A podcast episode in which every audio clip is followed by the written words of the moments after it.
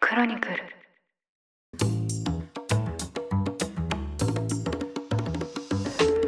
おはようございます2024年2月18日日曜日ニュースコネクトパーソナリティの野村貴文ですこの番組では平日毎朝5分間で世界のメガトレンドがかかるニュースを解説しています日頃からお聞きいただきまして誠にありがとうございますさて今日は日曜版として1週間に配信されたニュースを振り返っていきたいと思います休日のともにリラックスした気持ちでお聞きいただければ嬉しいですそれでは早速お呼びします経営競争基盤共同経営者の塩野誠さんです今週もよろしくお願いしますはい、皆さんお疲れ様です。本日もよろしくお願いいたします。ちょっと宣伝っぽくて恐縮なんですけど、宣伝どうぞ、もういくらはでいも。すいません、本当に、もはういこのニュースコレクト日曜版という公の場を宣伝に使ってしま公うんですけど、の、 公かわかんない はい、深夜ラジオね。深夜ラジオを深宣夜ラジオで。伝使ってしまうんですけど、クロニクルが手掛けるポッドキャストで、経営中毒っていう番組がありまして、はい、はい、はい。社長の辛さを語っていく番組なんですけど、はい、人気コンテンツ経営中毒。はい、そちらがですね2月の22日から Amazon で発売開始で書籍化されることになりまして、お前もそういうのありましたよね。書籍化されたやつ。はい、これでポッドキャスト制作からの書籍化は3冊目なんですけど直前出したのが去年の秋の「仏教思考」っていうやつですねあ、そうですよね。持ってます、持ってます、読んでますあ。りがとうございます恐れ入ります もうなんか、はい野村流成功パターンを見出した感じじゃないですか。そんなことはないですけどでも、ええポッドキャストはやっぱりこううまく作ると書籍になるなっていうのはすごい思いましたねこう喋りからの書籍化はいみたいな。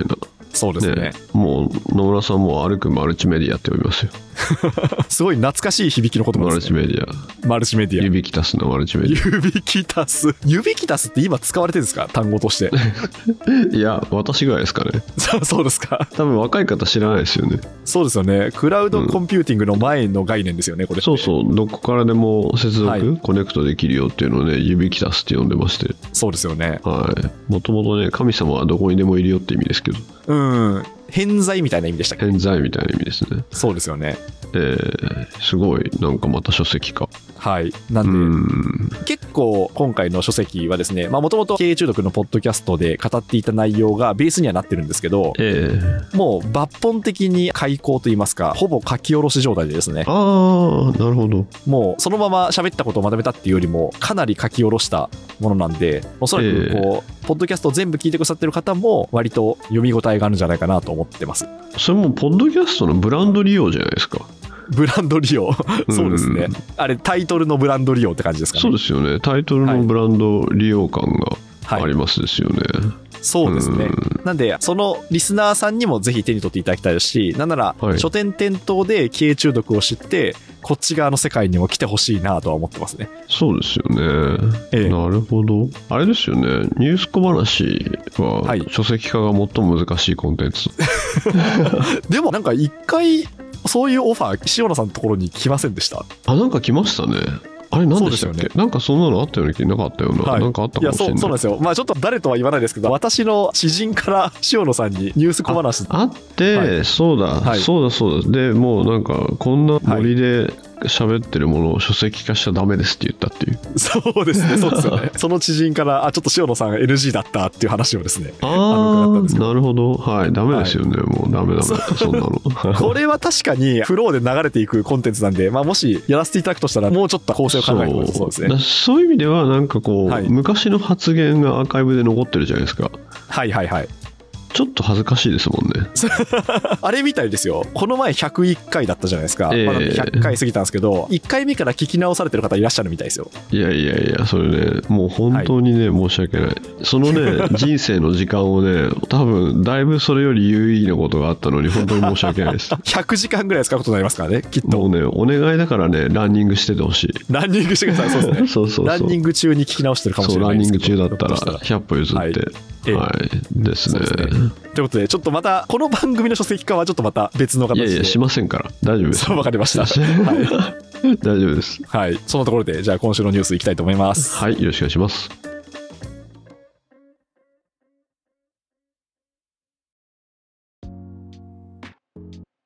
それでは1週間のニュースを振り返っていきたいと思います。今週は月曜日がお休みのため4本を取り上げました。まずは火曜のニュースです。オーストラリアの情勢です。オーストラリアで8日、会社から時間外に電話やメールなどの連絡があっても無視できるライトトゥディスコネクト、繋がらない権利が連邦議会で成立しました。これによって緊急事態や時間外手当が明記されている従業員を除いて、勤務時間の終了後に雇用主からかかってきた電話やメールへの返信に従業員はペナルティなしで拒否できるほか、もし企業がそうした従業員を罰した場合には、逆に会社に最大で1万8000オーストラリアドル、日本円でおよそ175万円の罰金が課せられる内容になっています。現在オーストラリアでは9年ぶりに政権交代を果たしたアルバニージー首相が政権を握っていまして、その肝入り政策の一つでもある労働法の改正が昨年以来立て続けに進められています。で世界を見ても同様の権利は2017年にフランスで導入されまして、ドイツやイタリアなどもそれに続いています。現在は EU としてもこの権利の法制化に向けて動き出しています。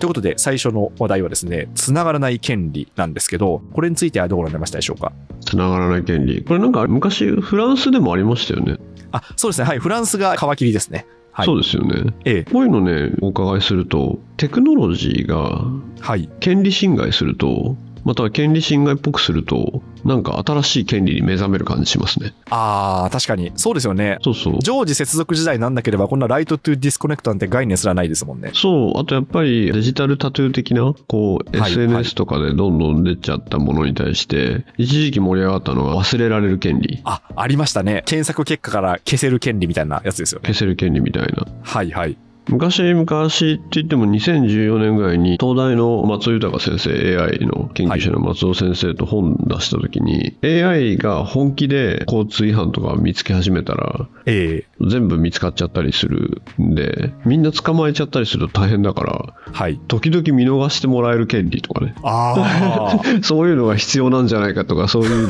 雑談した覚えがありますねすごい興味深いですね。でも確かにそうですよね。今の国家権力のキャパシティだと、え AI が微罪も含めて全部引っ掛けちゃうと、ええ収集つかないですよね。そうそうそ処う理できないですよね。だからある意味人間がやってるから、まあ、すごい軽微なねそんな世の中の悪いことにもならないようなものはなんとなく見逃されたりとかあってまたは軽微すぎて気づかないみたいなうん。ただ法にはねダメだよって書いてあるみたいのとかはい。本気で見つけ始めちゃったらえええキャパオーバーになっちゃいますしだかえらそうですね。時々見逃してもらえる権 利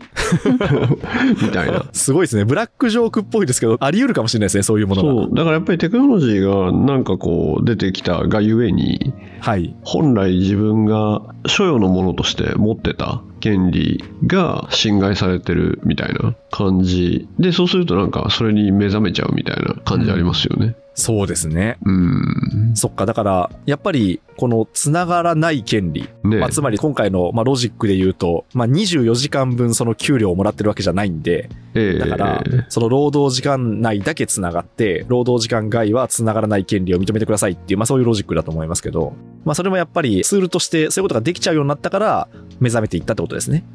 そうですねただいろんなものは真反対のものがありえるんではい。絶対に常時接続してくれる権利もありますようん。だからそれは、はい。え例えばだから今 LINE とかそういったコミュニケーションツールメッセとかああいったもので、もうすごい大事な時に何切れてんのみたいなのあるじゃないですかあります、あります。はい。まあ災害時とかもあるかもしれないですしええでもそもそも無料じゃないとかいろいろあるんですけどはい。でそのサービス提供者からするともしそこで対価支払われたら供給責任みたいなのあるじゃないですか、うん、そうなりますね。ね、だから本当はなんかつなげてないと嫌だって言ってるのに今度はつながらない権利を主張するみたいな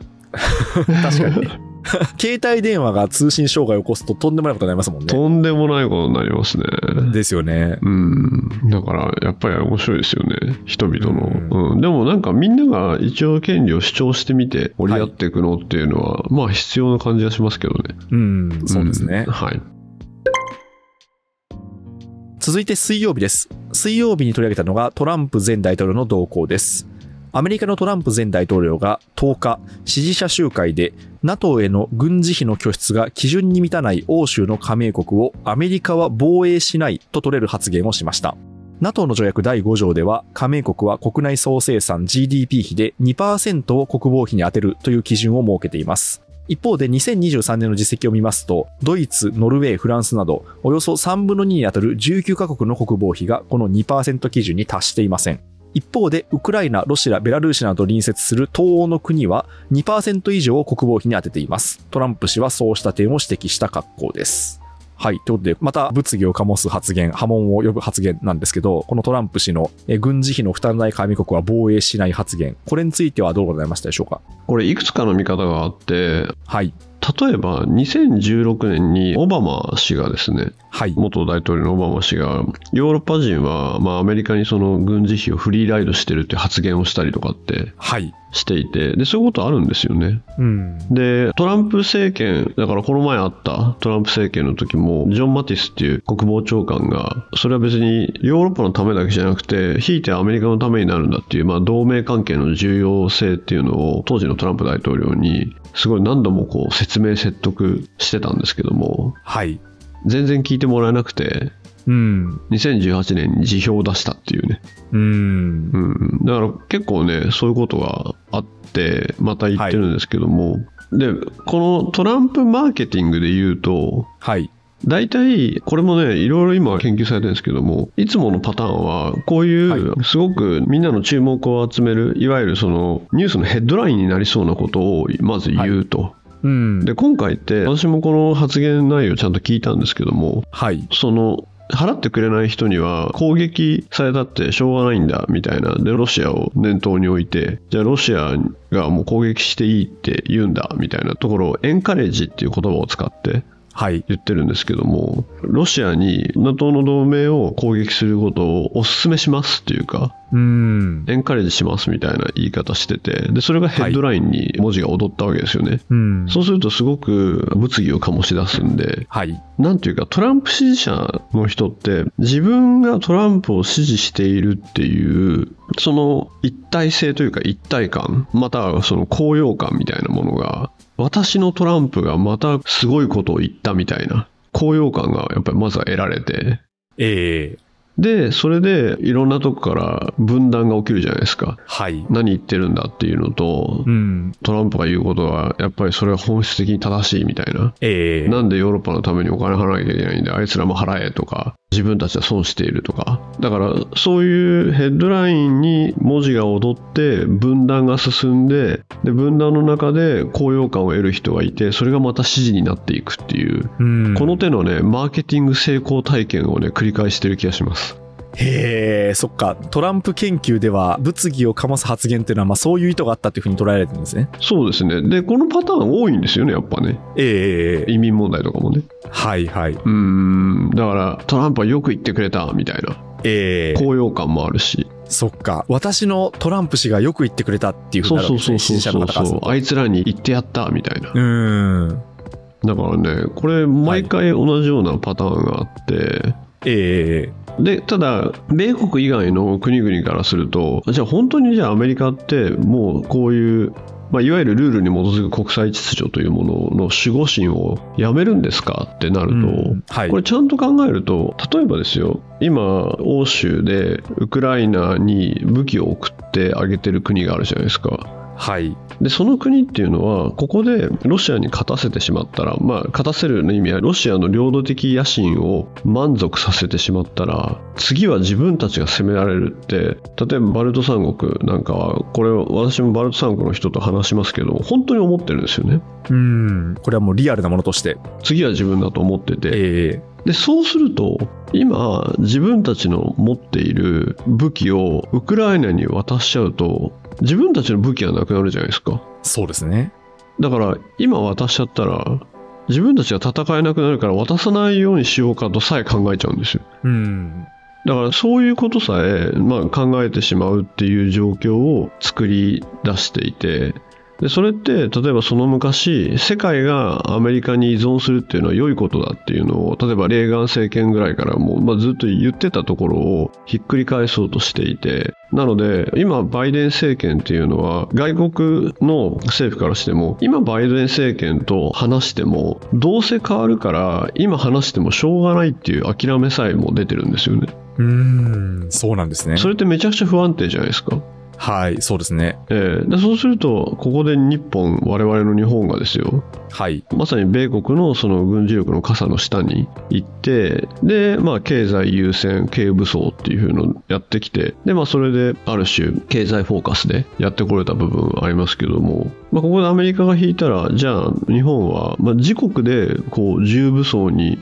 向かうことを避けられないんですかって問いになっちゃいますよね。そうなりますね。うん確かになあ、でもあれですね、レームダックっていうんですか、もうはい、政権終わる。アメリカの場合は選挙がありますけど、この後。ええまあでもあれですよね、多分年齢的な意味で、まあそんなにめちゃめちゃ長期政権にはならないということですよね。そうですね。で、レームダックっていうのは、まあ、死に手みたいな、死にたいみたいな風に言いますけれども、今のバイデン政権もどうせ変わるじゃないっていう不安定さもありますし、うん。この後、本当に一個前のそのトランプ政権下において、全くトランプ氏が NATO なんて気にしてないっていうのは、いろんな人が発言してるんで、はい。本当に抜けてしまったらどうするんだっていうと、そこで世界はつながってるんで、はい。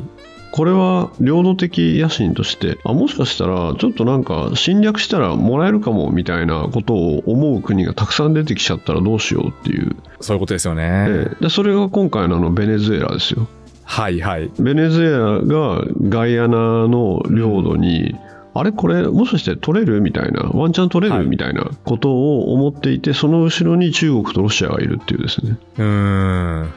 これいやがー世界中で起きたらどうしようっていうのが今ですよねそうですね。はいいやー、まあ2024年なんかすごいそのシナリオがリアルになってきてる感じがしますよね。なってますよね。うん。でもなってる中で、やっぱりそのアメリカ国民が、そのアメリカ国民が何かその愚かである云々というそういうわけではなくて、はい。自分たちがすごい損をしてるんじゃないか。うん、で、いわゆる政治エリート、またはヨーロッパでエリート面をしているブリュッセルの人間たちに、こう、言ってやれみたいな。うん。でトランプ氏が言ってくれたみたいなこはのいマインドの情勢が今ですよね、そういうことですね。うん続いて木曜日です。木曜日に取れたのがインドネシアの選挙です。14日に投票が行われたインドネシアの大統領選挙で、ジョコ大統領の政策の継続を訴えたプラボウ国防大臣が非公式の集計で当選に必要な過半数の票を確保したとして、事実上の勝利宣言を行いました。今回の大統領選は2期10年務めている現職ジョコ大統領の後任を決める選挙です。もともと庶民派として親しまれてきたジョコ大統領はインドネシアの経済発展に大きく貢献しまして、年間の経済成長率5%を実現しました。で、人気を博してきたんですけど、憲法では3期目が禁じられているため、この10月で任期満了となります。で、インドネシアは現在人口世界第4位で、有権者はおよそ2億人です。で、どの候補が当選しても、米中覇権争いが続く中で、バランス外交を続けていくであろうという見立てが伝わる一方で、今回、勝利宣言を行ったプラボウ国防大臣なんですけど、もともと90年代後半まで続いたスハルト独裁政権を支えた軍の最高幹部という経歴の持ち主から、民主主義の後退を懸念する声も上がっています。はい、ということで、このインドネシアの選挙ですね。まあ、ジョコ大統領、有名な方だったんですけど、その後任を決める選挙で、プラボウ氏が勝利宣言ということなんですけど、これについてはどうなりましたでしょうかこれ可愛い戦略ですかはい、あの、可愛いおじいちゃん戦略取ったみたいですね。 可愛いおじいちゃん戦略はい。選挙で可愛いおじいちゃん戦略ってちょっと面白いですねそうですね。でもなんかう面白いのが、やっぱそんだけ若年層の票っていうのがやっぱ影響するってことなんでしょうね。そうですよねなんか日本の自民党のねこの前の派閥脱派閥、派閥やめる派閥解散みたいな時に、某非常に実力ある老快な政治家の方がはい。派閥が悪いんじゃないんだもんって言っててちょっとびっくりしましたね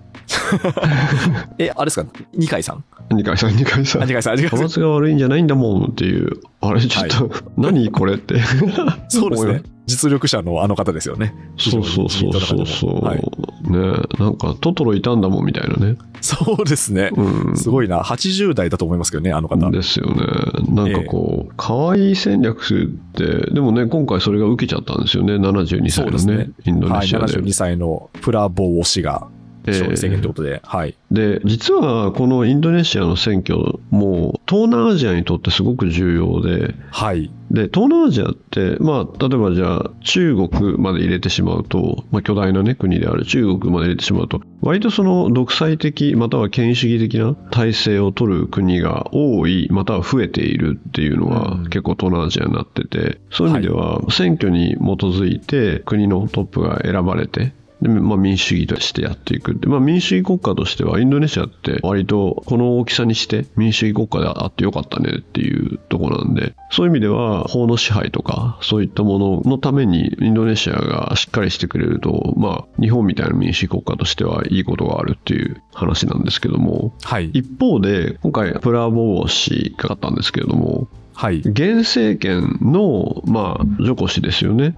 はい。通称ジョコビーって呼ばれてるジョコ氏の後押しがだいぶあったんじゃないかっていうことはまあ言われていて現地で,、でそれも、うんじゃあ本当に実際にあったかどうかっていうのは難しいんですけども現政権が次の選挙にすごく影響を持ってしまうっていうのは難しいですよね。うん、うんそうですね。うん傀儡とまでは言わないですけど、結局影響力は残るみたいな感じですよね。そうそうそう。で、今回、ジョコ大統領の子供、長男が30代なんですけども、うん。その人を副大統領候補に据えるとかいうことが、まあ、いわゆる連呼というか、うん、その一族の王朝作りみたいに見えちゃいますよね。そうですよね。そうそうそう。でも確かに、まあ、アジアの国々って結構そういうムーブといいますか、一族でっていうのは、まあ、たまに見えますよね。見えますよね、はいだからそういう意味では自由と民主主義を標榜するインドネシアなんですけどもはい。この現政権前の政権の強さっていうのが次に生かされてしまってでそこはで一族が入ってきてそれがずっと続いていくっていうと、まあ、どうしてもねちょっと権威主義的っぽくなっちゃうかなみたいに思うんでそういう意味でうん。東南アジアにとって重要なんですよね。ああ、そういうことですね。はいやっぱり東南アジアとしては、民主主義に基づいて選挙をして経済発展してるのか、まあ、それとも権威主義の色彩を強めた方が国の運営がうまくいくのかっていうのはやっぱり見てますよね、絶対に。見てますね。見てますし、これは本当に引いてみると、一概にじゃあ、どっちがいいんだみたいのって、じゃあシンガポールはどうなんだとか、そうですね。うん、だいぶ一族じゃないとかね、はい。思いますし。はっきりと一族な感じがします よね。 そうそうそそううですねみたいなこともあれば、中国みたいに選挙がない、うん。一党独裁っていう国もある中で、そうすると、なんだかね、日本みたいなリベラルな民主主義国家が、あれ、はいなんか逆に特殊みたいな、そうですね。そっか。ええあれ、アジアの中ではむしろ少数派みたいな風になっちゃいまなすっよね。ちゃいますよね。うん。うん、だからそういう意味ではどっちがいいかっていうのはじゃあ経済発展上一回その開発独裁みたいな独裁っぽい方がいいんだとかただまあ腐敗しますけどねああ、そうですよねう。ん権威主義国家っていうか独裁国家は絶対腐敗しますよね。まあ腐敗は規定路線ですよねはい。うんでまあ今回そこですごく難しい舵取りっていうのが、まあ、中国との距離感で、はい今回インドネシアって日本もプレゼンしちゃってましたけども新幹線やったじゃないですかはい、ありましたね。中国の新幹線はい。あれがまあもう1兆円以上かかっちゃっててうん。で結構途中からどんどん増額されちゃったみたいなこともあって、はい。えーだからあれもうまくマネージしないと国家の財政のところもありますしうん。中国との距離感っていうのもあるんででそういったもので批判を受け始めるとまあちょっとなんか権威主義に寄りたくなりますよね。そうですねう。ん なんかひょっとしたらその対立勢力といいますか、反対勢力をなんかちょっと捕まえちゃったりとか、そういうことですよね。まあ捕まえちゃうまで行くとまあまあすごいですけどね。はいはい。えー続いて金曜日です。金曜日に取れたのが GDP に関するニュースです。内閣府が15日に発表した2023年の名目国内総生産 GDP は591兆4820億円、ドル換算すると4兆2106億ドルとなりました。これはドイツよりも2400億ドル少なく、日本は世界第4位に転落しました。2000年代に日本とドイツの GDP は約2.5倍の開きがありましたが、ドイツが99年に通貨をユーロに切り替え、ヨーロッパの経済統合によって着実に成長する一方で、日本は金融緩和政策のもと、生産性の向上が滞り、デフレと長期低迷によって経済が失速しました。そして2023年は記録的な円安となったことがダメ押しとなり、ドル換算の GDP に大きく影響した格好です。で、ドイツの人口と日本の人口を比較すると、ドイツの人口や就業者数は日本の3分の2ということで、まあ、日本が生産性という面で課題に直面しているのは間違いないという見方が出ています。はい、ということで、この GDP 第4位転落、これについてはどうございましたでしょうか。 2010年にね中国に抜かれてはい、ついにもう4位ですかそうですね。まあ大きいのは為替ですけどねやっぱりねまあまあ、そうですよね。ドルベースにすると、そうそうれそはう、圧ド縮ルさベれーますスよなね、んで、今は。はいええドルベースでね、もうなんか1ドル150円台とかいう感じなんで、まあ、そこのこの数字上のね、ハンデはめちゃくちゃ大きいですよね。はい、そうですね。うん、それは大きいんですけども、1人当たり GDP、もう結構ひどいですよね。 そうですね。さっきこの収録前にちょっと調べたんですけど、ええ IMF によると、名目 GDP 一人当たりは32位ってことですね、世界。ね、1人当たり GDP32 の国に、ね、もしね野村さんと私が日本に住んでる人じゃなくて、はい。なんか働きに行かないですよね。いかないですね。ね、もうちょっと上の方行きますよね。そうですね。まあちょっとベスト10ぐらいに入っててほしいなと思欲しいいまですすよよね。ね。ええ30番台ですからね、もう。はい。なんかまあうんちょっと恐縮ながら、その国に行っても稼げなさそうって思いますもんね。あそうそう、なんとなくね、はい。もちろんね、物価とか、実際のその生活紙面とか、はい。素敵な暮らしができるかどうかはね、他の要因も多いですけども、うん。あえて30何位に行かないですもんね。そうなんですよね。そう。って考えると、はい。ちょっとやっぱり経営者なんかの頭の切り替えは必要で、はい。日本は素敵で稼げるから賃金が安い国の人は働きに来てくれるだろうっていう前提はもうないんですよねそうですね。なんか、はっきりとそれ終わった感じがしますね。そうそうそうそうだからそうするとやっぱり違う手を考えないといけなくてはい。うんねもちろん為替もあるんで日本で稼いでまあそれをねドルベースでどっかに送る人ってあんまりいないかもですけどもはい。日本にね稼ぎに来てそういう割と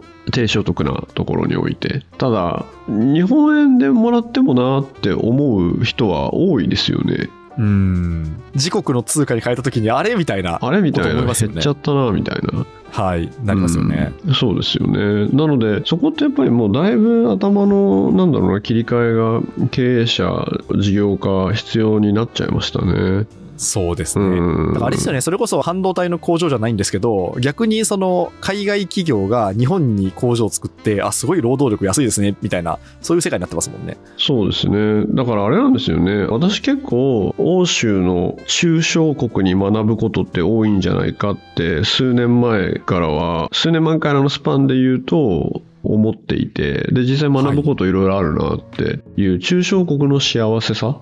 ええみたいので考えた方がいいんじゃないかなとかっていろんなところでお伝えしてるんですけどもはい、結構もう中小国ですよねまあ、32ってなるとそうですよねまあ中位国ですよねそうそ真うん中ぐらいのくらいっていう注意国ですよね、一で方ですねよね一番ね一人当たり GDP が高い方にいるのははいすごい小国のねルクセンブルクとかいますもんねそうなんですよねはいノルウェーとかねうんいますよねそうだからなんか中小国だと思って振る舞った方がいいんじゃないみたいなことを言うと多分日本国内での結構ズレがあるっていうかはいいやいややっぱり日本は大きいですからねってなんとなく言っちゃうっていうのを改めつつ、ね、観光資源とかはあるので来てもらってだと思うんですけども、そしたら外国人が来る観光地の二重価格っぷりも結構今すごいですよねうん飲食もそうですしホテルもなんかすごい高くなってますよねそう高くなってますよねえでもそれって2 3 0年前にえはいアジアのビーチに行こうとか思って、うんビはいーチに行ったら、あここはなんか日本人向けにはすごい高いみたいなのあったじゃないですかありましたはいねえなんかちょっと外れに行って現地の人が行ってるお店行ったらえ何これ全然安いじゃんみたいなそうなんですよね。で、なんかよくその日本人はそれによってこう、ぼったくられたみたいな言い方しますけど、言い方をねしてましたよねしてましたよね。でもまあ、今考えたら別にそれは適切な戦略だったってことですよね。そうそうそうでなおかつ今もうそういう日本の一部のね観光地のお店なんかはあもうこれ日本人相手じゃなくていいやって割り切っちゃったとこもありますしねそうですね。うんなんか普通に海鮮丼1杯5000円とかラーメン1杯3000円とか続出してますもんね。そうですよね。これって、2、30年前にアジアで見たことが、まさか我が国で起きるとはって思いました。うん、本当にそうです ね。ええだからそのうち始まるのは観光地とかの二重価格が始まるんですかね。 いや、始まりそうじゃないですか。始まりそうですよね。ええ。わかんないですけど、京都のお寺で日本人は500円、観光客の人は3000円みたいな、なんかそんな世界始まりそうですよね そういう感じのダイナミックプライシングが、はい。すなわちね、価格が変動しちゃうみたいなうん。こと、あなんかね、面白デジャブなんですよね。逆になるとは思わなかったですね、本当にやっ。ぱりそうですよね。ええ多分、今20代の方だと、もしかしたら、え、それが普通じゃねみたいになるかもしれないですけども、多分今40、50オーバーだったら、まさか逆になると思わなかったよねっていうのが素直なところですよね。そうですね。うん、私の年代でも、主にその海外旅行に行ってたのって、まあ00年代から10年代なんですけど、えええええまあえやっぱりアジア安かったんですよね。やっぱりそうですよね。はい。まあ特に円高っていうのもあったんですけど、ええええええめちゃめちゃ安かった記憶があったんですけど、あ、本当に逆流したなって思いましたね。逆になりましたよね。はい。うんでそうするとね、多分観光地の、じゃあ、例えばね、素敵なスキー場とか素敵なホテルとかが、海外訪日客向けになってしまって、はい。我々日本に住んでる人はもう行けないねとか言い出すんですかね。いやー、そうですよね。次に起きるのは確実にそれですよね。まあもう起きてるのかもしれないですけえど、ーでもそれって海外の観光地で起きたことですもんね。はい。そうなんですよ。うーん。どうなんでしょうね。また20年ぐらいしたら逆流するんですかね。しないか。しないですかね。あーままた逆になって。 うまた逆になるみたいな。ーんしないですかね。でもどうなんだまろあうまだ何か起きそうですよね、何かの意味としては、やっぱりその、それ、真面目に言うと雇用の流動性なんですけども、えええええーだから日本で雇用の流動性が高まると、人々が、いや、この賃金だったら次に行くよっていう、はい。ではい次に行ってもらうと困るから賃金上がるみたいな、あー雇用の流動そういう性こそが賃金を上げてくれるんで、一方で、賃金じゃなくて、なんか知らないけど、まあ、転職とかしない方がいいかなみたいこなとですねうんうん。感じで、なんとなくいたら、今のその賃金で甘んじてるみたいなことがたくさんあって、はい。で、賃金上がらなかったっていうことはあったわけで。それがみんながどんどん高い方に移ると、まあ、経営者としてすごい大変ですけども、うん。そういう人をしっかりと働いてもらうために賃金上げていきますよっていう上向きスパイラルになっていくと、まあ、変わるんで、そうですね。うん、それがやっとなんか起き始めたかなっていうのが2024年な感じしますけどね。そうですね。うん、日本企業の株価も上がってますし、まあ、賃上げっていうのも、まあ、遅ればせながら始まってきたということですそうね。ですね。やっぱりその雇用の流動性賃上げ、まあ、あとは、うんまあ、株式市場と実際の実体経済が連動してない感じが体感的にするよって人が多いと思うんですけども、はい。賃上げが進めば体感できるようになるっていう。うん、それで消費が進むと、もっと GDP が伸びるよっていう。そうですね。 はい。じゃあ、円高にちょっと触れて、ドイツ再逆転。まあ、ないかもしれないですけど、わかんないですけど。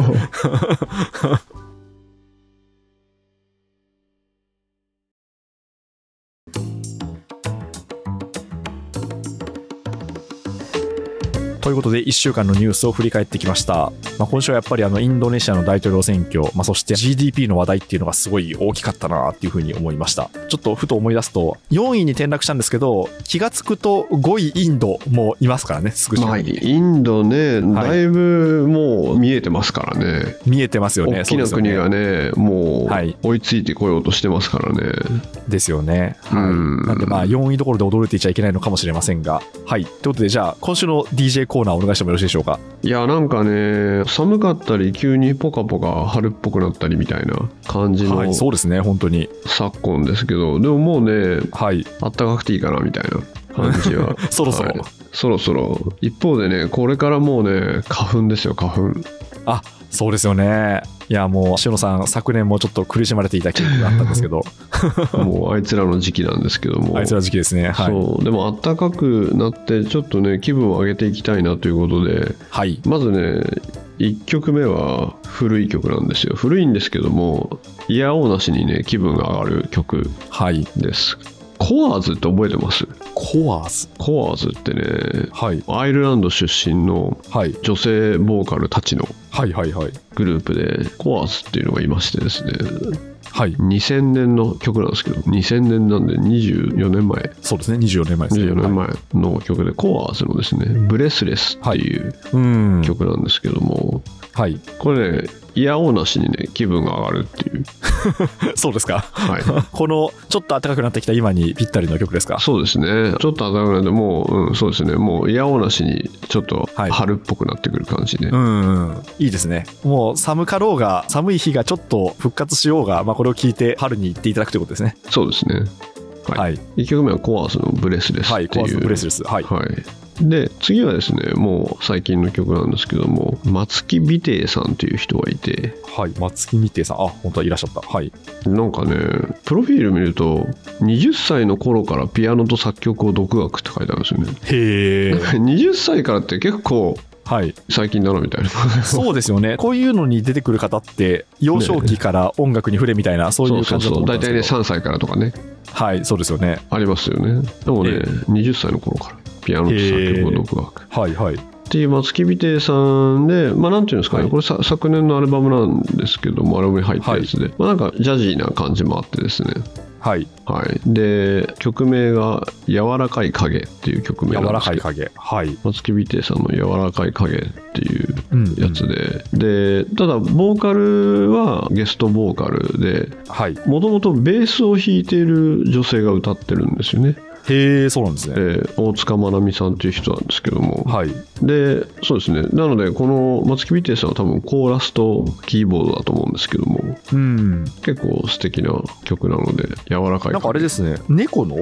イラストアイコンなんですかこの方あそうかもですねはい、はい、うん、 YouTube でも Spotify でもそんな感じなんです、猫猫イラストはいちょっと春っぽい中聞いていただければとはい最後はねはいこれまたもう無理やり無理やりというか上がっていく上げる曲で「GO」っていう曲なんですけども